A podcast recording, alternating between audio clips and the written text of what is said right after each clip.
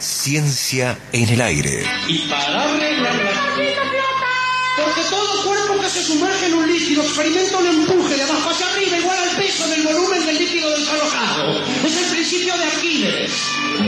Arquímedes, ese que cuando lo descubrió dijo Eureka. Muchos mitos dando vueltas por ahí. En Mira quién habla, el conocimiento científico tiene la palabra. Con el deber de no divulgar más sonceras y respuestas rebuscadas, el profesor, doctor en astronomía, Guillermo Goldes, trae la papa y nos siembra algunas dudas.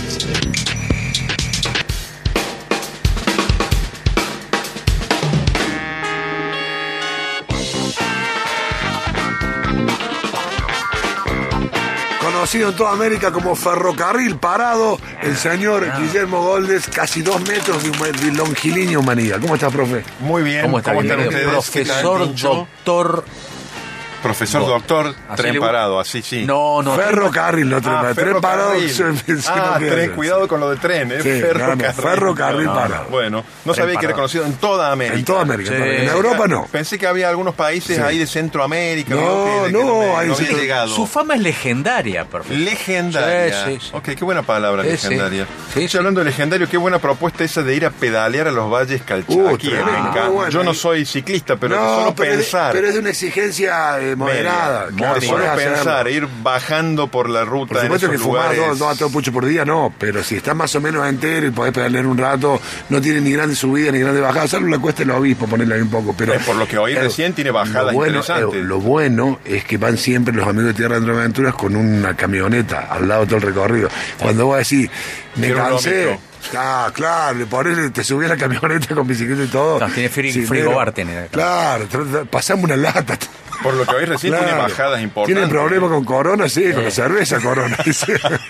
Claro. Bueno, me, me, me fantaseé esa No, imagen hermoso, ahí pedaleando hermoso, por no, Cafayate no se lo pierdan porque en es una Semana salida Santa con el increíble. clima ideal Claro, que suele cierto. hacer, me encantó. Bueno, pero vamos a lo nuestro. Vamos. Vamos a lo nuestro. Un par de cosas, pero. Bien, no momento sé de chivos primero, ¿no? ¿O No, pero no son chivos ¿Cómo míos. Es, chivos? es No, como. bueno, los no, no, no, PNT no tengo chivos. No tengo. PNT de la ciencia. No tengo chivos. Eh, lo primero que quiero comentar es una noticia que salió hace unos días que es sobre el laboratorio de hemoderivados de la UNC. Ustedes saben que es un laboratorio de punta y público y recibió un crédito mm, muy importante para ampliar la planta y para modernizarla, pero con un fin específico, que es producir una gran cantidad de un fluido que se usa para conservar los órganos para trasplante Ajá. hasta que se trasplantan. Solución conservadora, Bien, digamos, bien. ¿no? Eh, aparentemente el laboratorio ya produce un poquito de esta solución. Bien. Hay muchas, hay Siempre me distintas pregunté qué vida útil tenían esos órganos. Ahí vamos a hablar de Claro, eso, ahí vamos siempre. a hablar de eso, aunque me, me- me duela eso de vida útil, Bueno, pero bueno, pero está bien. hay- hay un O- límite, o, ¿verdad? suelen hablar de durante cuánto tiempo es viable ese órgano para trasplantarlo. Ahí hablamos de eso, pero en la actualidad eh, hay varias de esas soluciones a nivel internacional y la- el laboratorio de, de hemoderivados produce una que se llama SCAU UNC y eh, pero produce poquito. Sí. Entonces la idea es ampliar la planta específicamente para producir mucho más porque al año como no hay una gran producción en Argentina, se importan alrededor de 6.000 litros de esa solución para conservar los órganos. Y esto tiene que ver con lo que usted decía. ¿Cuál es la, la vida útil, Eso. decía, de, de los órganos? Depende de muchas cosas, Sí. entre otras de qué órgano es, Claro. ¿no es cierto? Y de la Eh, calidad de los conservantes. de la calidad del también. proceso de conservación, de qué órgano se trata, etcétera, etcétera, etcétera. Y por supuesto, hay órganos que se trasplantan con más facilidad que otros y hay otros órganos que no se trasplantan. Por ejemplo, el cerebro. No se puede No hay trasplante de cerebro. Y por otra parte, si una bueno, persona, si le trasplantara el cerebro de otra persona, ¿cuál es el donante y cuál es el receptor? Si eso se pudiera hacer cuando se despierta esa persona, Que uno siempre fantasma, ah, si yo tuviese Yo el cerebro. gente que no, que no pudiera, Sí, que, que no claro. tiene para donar. Claro, no tiene para bueno, decir. bueno. Quisiera, Esa bueno. gente dice, ah, si yo Claro. tuviese el cerebro Sí, de tal o cual uh, persona, sí. sabe lo que sería, no me para nadie. Si yo tuviera el cerebro de Einstein. Eh, Bueno, bueno, pero entonces esa el fantasía cerebro, no es viable. Por supuesto, no se trasplanta, pero sí podemos utilizar esto como punto de partida para esto de la vida útil. Excelente. Ustedes habrán visto, habrán oído, habrán visto películas que en el caso de una muerte hay unos muy pocos minutos, Es cierto. dos minutos quizás, para reanimar al paciente, porque si pasa más tiempo, sus células cerebrales ya se han La muerte deteriorado. cerebral, claro. La muerte cerebral sería definitiva. O sea, el cerebro no solo que no se trasplanta, Claro. sino que además se deteriora muy rápidamente y en dos minutos, tres minutos, en el hipo- las células del cerebro mueren o mueren masivamente, ¿no? Pero eso depende de cada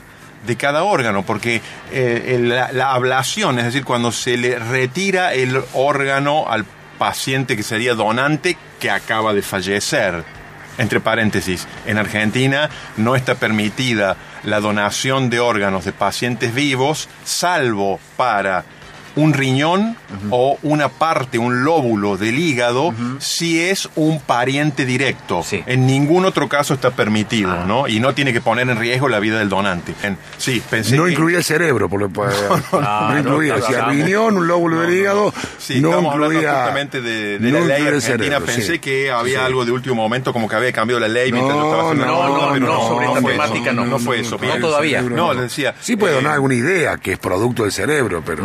Ok, ok, del cerebro y de muchas otras cosas, Sí, del ambiente, bien, de la de crianza. la cultura. La cultura. La cultura es la sonrisa, dice León Gieco. No siempre, ¿eh? no Sí, coincido. eh, Se puede discutir largamente, pero es una parte. Es una Es parte. una parte, muy Sí. bien, Es muy como bien. esa Entonces frase decíamos, también de que nunca es triste la verdad. Sí. Ah, no, no, no, no estoy de acuerdo, ¿no? estoy de acuerdo. Pero es bueno hacer un culto de la ¿eh? sonrisa Sí, en, no estoy de en acuerdo todo caso. Bueno, Es hablábamos, hablábamos de la breve vida cerebral eso. o sobre vida cerebral que eh, nos... Este, Bien, pero de- era como ejemplo Eso porque el saber. cerebro no se trasplanta, digamos, Exacto. ¿no es cierto? Pero decíamos eh, justamente que Bueno, viendo solo trasplantes... diría que no sé si- son- No sé, me da la sensación, qué Sí. sé yo. trasplante de, al- Trasplantes- de alma tampoco, Tampoco, es posible. no. Bueno, ahí ya ¿Se puede donar el tema- alma? Yo la vendo, no la doy. ¿Y quién la va a querer comprar? Bueno, eso es cierto. Y hasta ahora Pero no- por favor. nunca nadie vino. Y yo la tengo en mente hace mucho. Oferta no recibiste Sí, ni una. ni una. Va, adelante, por De favor. eso eh, pueden hablarlo con algún exorcista o algo por el estilo, si usted quiere, ¿no? Una columna Sí, de exorcismo sí. no vendría Ah, mal, sí, semanal, no, a cargo mío. ¿eh? Ojo, tiene su gancho, una columna de exorcismo. Una columna, y bueno, he visto cosas peores. No, no, no, por Sí. supuesto, por supuesto. Entonces decíamos, Vamos donantes vivos en Argentina no se permite salvo que sean familiares y que sea para donar o un riñón o un lóbulo del, eh, del hígado. El resto no. Pero decíamos, eh, ¿qué pasa cuando una persona fallece? ¿Sí? En el momento, inmediatamente se detiene la circulación de la sangre. El corazón Cierto. se para, se detiene la circulación de la sangre. Y entonces los órganos, todos los órganos, entran en un proceso que se llama de isquemia, es decir, no están irrigados ya. Y eso produce montones de cambios a nivel celular, pero sobre todo produce que no llegue oxígeno a las células, ¿sí? Por lo tanto, no se permita la respiración de esas células y además, si no circula la sangre, nadie se lleva los productos de desecho de la célula que por un rato continúan funcionando, ¿no es cierto? Entonces, no solo que no recibe oxígeno, sino que se empieza a intoxicar Claro. con sus propios productos de desecho. Y el resultado es que si no hay un proceso de conservación muy específico, ningún órgano dura más de una hora en condiciones viables. Claro. Y eso se, hace largo tiempo se eh, empezó a conocer que cuando empezaron los trasplantes viables, digamos, porque durante mucho tiempo hubo trasplantes que fueron inviables porque no se conocía lo suficiente, es decir, se trasplantaba y morían Mucha sistemáticamente. experimentación, pero fallida. Sí, sí. Eh, Y bueno, hace poco te acordás el, el, el paciente en Estados Unidos que le pusieron un corazón de cerdo y murió la semana pasada. bien. Vivió, Bien, bien, bien. creo que tres meses, sobrevivió al trasplante. La ciencia es... Lo que sí es muy habitual es eh, utilizar eh, válvulas de corazón de cerdo en trasplantes humanos y habitualmente funcionan bien, funciona, digamos, funcionan funciona. bien, ¿no? Eh, pero decíamos, si no hay un proceso específico y a lo sumo en una hora cualquier órgano ya no es eh, viable, ¿m? porque no recibió oxígeno durante esa hora y se fue intoxicando de sus propios desechos, ¿sí? Entonces ya no sirve. Pero entonces, ¿qué es lo que se hace? Y en, en el quirófano, en el momento en que se lo saca, hay que hacerle una especie de lavado interno con una solución, una solución conservadora. ¿Y cómo es? Ah, hay que inyectarle, pero por la propia vía sanguínea, Bien. para que vaya por todos los capilares y produzca un lavado, una solución que expulse lo que había, ¿sí? Y que Una comience solución que. Esa es la sustancia. conservadora. Patricia Bullrich.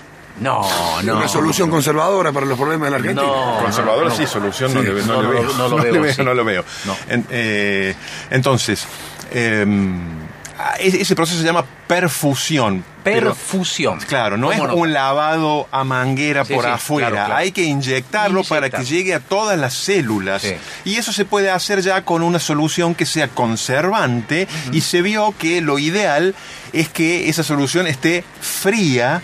¿sí? que baje la temperatura de todo el órgano y después ya se lo conserva sumergido en esa solución Bien. en una especie de heladerita que mantenga Sí, todo el órgano a unos 2 o 4 grados Celsius hasta que se lo pueda eh, injertar en el paciente que lo espera, que habitualmente está lejos y hay que transportarlo, Sí. ¿no es cierto? Entonces, hay que bajarle la temperatura para que los procesos metabólicos sean más lentos, ¿sí? Los desechos que se siguen generando en esas células que están vivas, porque si no estuvieran vivas no sirve el órgano, eh, que esos procesos se ralenticen y produzcan menos toxinas, se le baja la, la velocidad metabólica, digamos, pero para eso tiene que estar entre 2 y 4 grados. Uno podría pensar en una, en una técnica más extrema, que sería congelar todo, porque Sí. al congelar se detienen los procesos ¿Y- y metabólicos. por qué no? ¿Qué pasa? Al congelar se generan cristales de hielo dentro de las células que la rompen y la matan. Claro. ¿Sí? Lo mismo que le pasaría a usted si se mete adentro del freezer, después ya nadie lo podría revivir porque sus células estarían rotas, todas sus células estarían Fíjese. rotas porque las células tienen líquido, tienen mucha agua Claro. y al bajar la temperatura de 0 grados se forman cristales que rompen la célula. Eso Somos no casi sirve. todo agua. Somos por lo Usted menos un sabe. 70% Sí, usted ya agua. Somos agua, pero organizada por otras formas sutiles, membranas, etcétera, Sí. que hacen que podamos funcionar y que el agua no esté en cualquier lado, en cualquier momento, sino que circule por donde debe y que además es agua con eh, sustancias disueltas, Oh. con iones. Qué bien diseñado que está. Usted ya le está metiendo el tema del diseño. ¿Qué, qué duda cabe? ¿Usted se cree que es casual? ¿Usted se cree que es casual? yo que creo no? que, que ¿Eh? es casual. Son Yo años mientras que al agua no le, no le organice aguas cordobesas, Ah, bueno. me va a salir muy caro. sí. Bien. Pero entonces, eh, resumiendo, distintos órganos, a todos ellos en el momento de la ablación, cuando se los extrae, hay que hacerles una perfusión, una, un lavado interno a nivel capilar con una solución que además tiene que estar fría y después se los mantiene entre 2 y 4 grados hasta que se lo vuelve a, hasta que se lo eh, trasplanta al receptor, ¿no es cierto? ¿Y Bien. cuánto duran los órganos en esas condiciones? Y depende de qué órgano, pero siempre son horas, digamos, horas. Horas, horas. Digamos 12 horas o 24 horas Siempre o algunos... todo esto siempre contrarreloj. Siempre ¿no? es contrarreloj. Algunos órganos pueden durar un par de días o quizás tres días, pero otros no, duran menos. Y entonces Hemoderivados va a escalar su producción Muy bien, buena noticia. eh, de una manera muy importante. Y ustedes saben que hemoderivados, además de este, esta solución, produce muchas otras cosas. Produce eh, lo que se llaman estrictamente hemoderivados, es decir, productos derivados del plasma humano, ¿sí? muchos productos distintos. Algunos, mu- muchos de ellos son proteínas que el plasma humano contiene. ¿Y de dónde lo sacan? De las donaciones de plasma. ¿sí? Trabajan en base a las donaciones de plasma que hace la gente, que después se los analiza para ver que estén en condiciones, que sea buena materia prima, para separar de allí las proteínas que se van a, a elaborar y que se van luego a, a distribuir a los hospitales y demás. Bien. Bueno, produce muchas proteínas derivadas. eh, derivadas del plasma, las globulinas, inmunoglobulinas, produce un factor que se utiliza para la- un factor de coagulación que se utiliza en los casos de pacientes hemofílicos, eh, produce, bueno, un montón de hemoderivados, lo pueden consultar en, en el sitio web del laboratorio de hemoderivados. Pero no solo eso, produce también otros tejidos, y en particular tejidos óseos, tejidos óseos.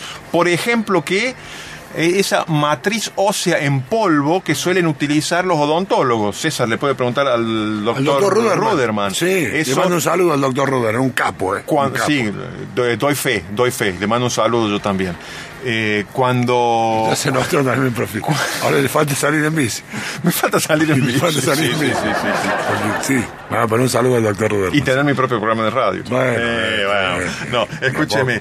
Por ejemplo, esa matriz o ese hueso en polvo Sí. o granulado eh, eh, es, es uno de los productos que también genera el laboratorio de, de hemoderivados y que se utiliza en los pacientes a los cuales no se les regenera bien el hueso. Y eso se usa no solo en odontología, también en traumatología. Y si uno entra al sitio web de hemoderivados, puede ver que, entre otras cosas, ofrecen, ofrecen, lo digo entre comillas, porque no es cuestión de que yo voy y digo quiero esto, Sí, sí, no es oferta y huesos completos, un fémur completo, por ejemplo. Claro. ¿Sí?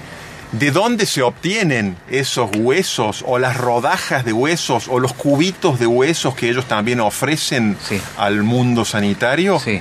De donantes cadavéricos. No es que fabrican huesos Ah. artificiales, sino que de donantes cadavéricos extraen huesos, los analizan, ven que estén en condiciones que no tengan enfermedades, los prepara para que eso se pueda utilizar en parte sin que generen rechazo en el receptor, etcétera, etcétera, etcétera. Y también algunos eh, fármacos producen, todo para eh, el sistema sanitario argentino y latinoamericano, ¿no? porque es un laboratorio de punta a nivel de Latinoamérica. Y eh, con, con eso podemos dar por finalizado el capítulo hemoderivados y si quieren les tiro una pequeña... Aprovecho yo que te meto la cuchara con los demos derivados, porque ah, estuvimos hablando rato esta mañana de una película que se llama Granizo, una película que se estrenó en Netflix. Los oí con Franchella. Claro, que, No la he visto aún. Que involucra a Córdoba, porque hay No un muestrario de Córdoba, algo que. que, digamos, la, la- la ciudad de Córdoba, de la forma que la muestran, eh, por supuesto que muestran partes lindas de la ciudad de Córdoba.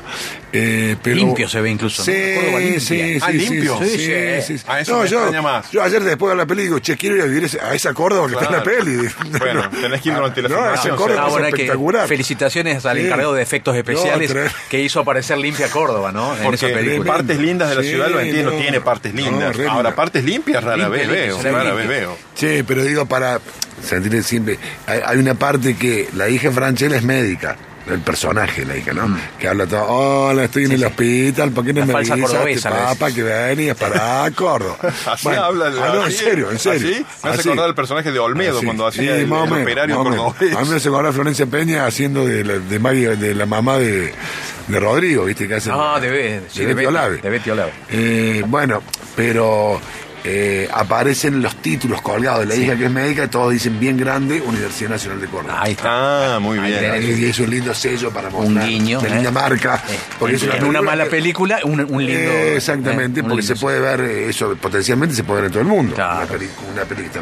Y me parece muy bien porque si uno lo piensa, la influencia de la Universidad Nacional de Córdoba en lo que es Córdoba a lo largo de los siglos es, es incalculable. Bueno, Córdoba no sería lo que es sin la universidad. es eso por incalculable. ¿no es cierto? Es incalculable. Entonces, Bueno, perdón, solamente era para dígame en comentar qué, eso, en qué profe. minuto está eso, así veo esa Y parte. te diría que más o menos está como a mitad de peli. Te vas a dormir mucho antes. Sí. Ok, ok, ok. Eh, pero bueno, pon el despertador y más Claro. o menos. donde te. Un servicio a la comunidad. Bueno, bueno, bueno. Creo que no, no, no comulgan en su gusto por películas, no necesariamente ustedes dos, no necesariamente. No, pero estamos diciendo, estamos diciendo lo mismo. Tomó él no la vio, yo sí, así que yo las puedo decir con un A mí, me advirtieron amigos y después me encuentro con esta este, lapidaria opinión de César y digo, no la voy a ver ni a palo, nada más. Voy a, voy a, voy a ganar tiempo. Eh, tiempo que le vamos a destinar a usted para que siga con, eh, con, Para el profe Guille, hola, profe Profesor doctor. soy- Profesor doctor de la Universidad Nacional de... Oh, ahí te salió.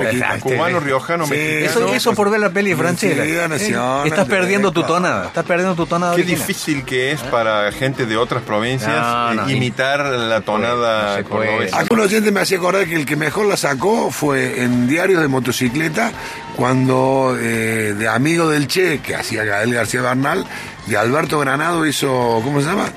Eh, ah, De la Serna. De la Serna, Rodrigo Rodrigo de la Serna. Hizo una tonada bastante Bueno, le Potable. más estudiada, más... Es que es un le actor más estudioso. Le salía más natural.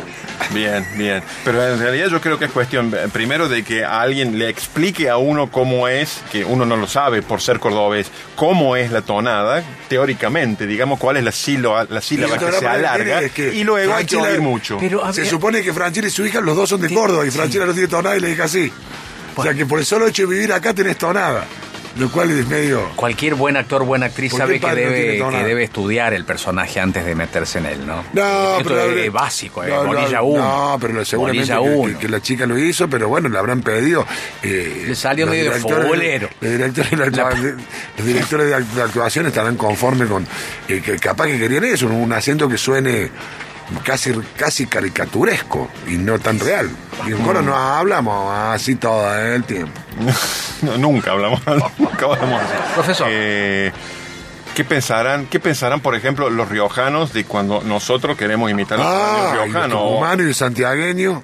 Por eso digo, cuando bueno, nosotros, flaco, cuando nosotros imitamos la tonada de un expresidente, no se lo nombro para que no se enoje, los riojanos se deben Sí, infartar más o menos, porque claro. seguro que la hacemos tan Sí, mal sí, como... sí. ¿no? Como, Eh, como ellos el color. Yo no he visto la peli y con esto probablemente no la vea, Sí. pero... No, mirala, ¿por qué no? Uh, En el Porque imaginario, tampoco era- eh, es un personaje totalmente porteño, Fra- digamos. Sí, ¿cierto? pero de todos modos Franchella está muy bien en la peli. Digo, o sea, eh, eh, Franchella es un gran actor, totalmente desperdiciado en esta película, porque lo único que le pide es que haga el catálogo de muecas que habitualmente hace Franchella. El, uh, ay, mira, y Franchella es mucho más que eso. ¿no? Eso lo quiero decir porque eh, lo, rescato, Fran- Fran- Franchella está bien, pero ahora evidentemente Franchella no escribió ni es el director de la película, ni nada. Y, pero a vos te puede interesar, porque es la vida de un eh, meteorólogo que estudia, él, él re- remarca otra vez en la película, estudié seis años para ser eh, pronosticador, tiene otro título. Puede ser pronosticador O licenciado en ciencia de la atmósfera, algo así, ¿existe? Ah, existen los licenciados en ciencias de la bueno, atmósfera. ese Qué bien suena eso. Sí, me encanta. Qué me- bien suena. Licenciado en ciencia de la atmósfera. Esa es una carrera de grado, una carrera Claro, larga, digamos. También está la carrera años. corta de No, pronosticador. no, pero él dice, yo soy licenciado en ciencia de la atmósfera, estudié seis Quiero años. ser eso. en la- yo, en- yo si bien no vi la peli, se, se estudia en Argentina, no en Córdoba. Ah. No en Córdoba. Dicho sea de paso, en Córdoba, a partir del año que viene, probablemente ¿Qué? se va a estudiar una licenciatura que es en hidrometeorología. Pero Muy bien. no quiero avanzar más hasta Muy que bien. no esté el proyecto ya aprobado y todo lo demás. Bueno, ¿no? por lo cual él trabaja, el, el personaje trabaja todo el tiempo con eh, señales satelitales, tiene un montón de pantallas que va viendo todos los movimientos, la información que va eh, que va llegando. Algo que se, uno imagina no es muy distinto a lo que hacen en el Observatorio Hidrometeorológico de la Universidad Nacional de Córdoba. Una parte tiene que que, es ver con interpretar eso, toda esa información. Y les voy a pasar la recomendación para que la vean a mis colegas, no solo a los meteorólogos, sino al, al resto de la gente que trabaja allí en el observatorio. Después la pifia, porque todos esos datos científicos los tira por la borda porque conoce una suerte de viejo vizcacha que vive en la sierra y que le Y dice, va a la "No, cova". bueno, claro, y que va a la cova del drag es caviar. Una cosa. Ah, mira. Medio raro eso. Mira, mira. Yo, eh, bueno, yo supongo que los pronosticadores. No se puede ser tan riguroso todo el tiempo. también, No, ¿no? yo supongo que los Claro. pronosticadores, además de toda la información científica que manejan, sí. le debe prestar atención a esa gente de campo que, bueno, conoce algunos, Sí, llamémosle eso síntomas. sí, También los debe oír. Es cierto, es También cierto. los debe oír. pero fíjate la, la- la capacidad que tiene la película para destruir hasta eso. Porque es cierto Bien. que la gente de, de campo, el serrano, el tipo que ve ahí, eh, el- la información del tiempo, del clima, la saca no, no de una aplicación del celular, No. sino de, de- de su experiencia, Te mira, te que, se debe- que en muchos casos debe ser ancestral. Claro, Bueno, te mira al cielo. voy, ¿puedo ah, un mini spoiler? Chiquitito, chiquitito. Sí, porque no das más, dale, se te- se va a reventar.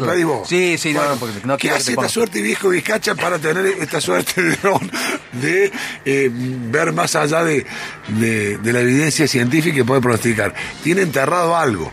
¿no? Y vos decís, bueno, acá viene algo de los pueblos originarios, viene algo. ¿Sabes lo que desentierra? Un Neurus. Eh, un Neurus. muñequito de profesor Neurus. Neurus Ah, chiquitito. bueno, no Sí. era un saber ancestral. que una entonces. especie de talismán que lo usa. ¿Y cómo el viejo Vizcacha llega a un. a un- Bu- bueno, No hay manera de. bueno. ¿Y qué, y, y qué? Si el No Neurus, quiero contar más, no si quiero el Neurus estaba mojado, dice llueve. Y estaba enterrado, sé yo, él te hace una lectura, lo toca y ya sabía cosas. Pero por eso digo, pero es muy traído los No, pelos. bueno, eso sí. Porque, Bueno, vos decís, ¿cómo- ¿por si qué es el viejo así- tiene un neuro? Podría haber sido un boxitracio, ¿no es cierto? Bueno, si es así realmente. Esta, che, esta película va a terminar siendo de culto. ¿eh? Con todos los comentarios No, que hoy, la verdad, tiene algunos hay, gente que ya está, se está Sí. anotando para verla. ¿De culto o de inculto? No, no, no, no, una, viste una peli de Sí, culto, de tan, no, de bueno, tan mala, de, así, con de tan fallida. todo eso realmente Volvamos, eh, volvamos. no tiene nada de, de sabiduría uh, No, popular. pero, es pero- una pero este, claro, pero este es el viejo Vizcacha, puede decir, ¿de dónde saca? Puede decir, va a desenterrar un hueso, qué sé yo, algo que tenga que ver eh, con, con- con el tipo de vida que el personaje, al menos en su contexto, pareciera que tiene. Bien, Bueno, bien. Sí, digo, en general me parece que la gente que eh, se maneja con percepciones acerca de lo que los rodea y que es más perceptiva que el común de la gente o de los que vivimos en las ciudades, es porque está más acostumbrada a prestar atención a pequeñas señales que ya están allí. claro, ¿Qué es lo que no hacemos están. nosotros, que estamos aturdidos con las pantallas? Pero dicho sea de paso, mirando es la algo, naturaleza. es algo que la mayoría de los animales Exacto. la mayoría de los animales tiene una- un conocimiento de lo que la está rodeando que suele ser superior al nuestro, pero es una cuestión evolutiva. Nos- nuestro cerebro se desarrolló en ciertas vías y por eso en la- las vías sensoriales ya no somos tan eficientes como la mayoría de los animales, que huelen mejor que nosotros, que oyen mejor que nosotros, Que que, ven. ven mejor que nosotros y perciben esos pequeños síntomas. Sí, pero eh, el presienten no en un sentido esotérico No, de, no, no, ah, me parece que va a venir el colectivo. No, captan las señales Exacto. que ya están, Exacto. saben leer las evidencias que ya están y que... Por ejemplo, quienes vivimos en las ciudades eh, hemos perdido esa capacidad porque eh, nos centramos en otras La cosas. ¿no? naturaleza nos habla y nosotros hacemos oídos sordos. Ponele, ponele, diría. Ponele. Ponele. Bien, bueno, entonces, eh, sencillamente les tiro el titulito y lo Por favor. la próxima vez porque tiene que ver con astronomía y no quería dejar de decirlo. Dígalo. Hubble, y se refiere al telescopio, Telescopio. no al astrónomo Edwin Hubble, ya fallecido, detecta la estrella más lejana jamás vista. ¿Y dónde está? Chan. Está en una constelación que se llama Cetus, que es una constelación del hemisferio sur. Sería la constelación de la ballena. No es muy, muy conocida porque no tiene estrellas muy, muy visibles, pero está muy, muy, muy, muy, muy lejos. Es la estrella individual Sí. más lejana que se ha podido ver. Digo individual porque uno puede haber visto galaxias Ajá. más lejanas, pero estrellita individual, no. Lo desarrollamos, si quieren, la semana. Fascinante, por favor. La semana próxima. Por y esto. Hubble lo detecta cuando ya vida, está. ¿eh? Ahí hay vida. Cuando ya. No sé, le voy a preguntar No, al neuro que tengo en casa. andá comprando un chocolatín Jack, boludo. fíjate Oh, que qué trae. hermoso, qué Y sí, hermoso, pues decís, ¿cómo el viejo chocolatín Vizcacha en qué momento se fue a comprar un Jack y sacó un neuro chiquitito? O un firulete, o un. Claro. ¿Se acuerdas del payaso No, firulete? Firulete y cañito. Sí. Y cañito, Qué binomio, sí. ¿eh? Yo tenía la Eh, momia de Jack. Y dicho sea de paso, eh, Hubble eh, realiza esto cuando Sí. ya inició los trámites de jubilación, porque Sí. ya está allá arriba en el espacio el telescopio Webb, que es el acá sucesor el- el mucho más mucho, eh. potente. Sí, aparte Bueno. puede pedir, no me acuerdo esa cláusula que uno puede seguir Sí, unos años. sí, sí. Pero fue Hubble el que lo detectó. El telescopio Hubble, mediante el telescopio Hubble, un equipo de astrónomos lo detectó Mira. de una ¿eh? forma No quieren medio- jubilar, pero fíjate vos. medio cómo- indirecta, ¿eh? porque no Sí. vieron la estrellita Ah. directamente, obtuvieron una imagen como de unos arquitos así en forma circular, Sí. Que son lo que se llama el producto de una lente gravitacional. Lo vemos la semana Qué que viene, bueno. lo dejamos ahí, Acá no. mientras Lente consultamos cada uno a sus talismanes. Sí, señor. ¿Eh? Un abrazo para todos. Placer, profe. Mira quién habla.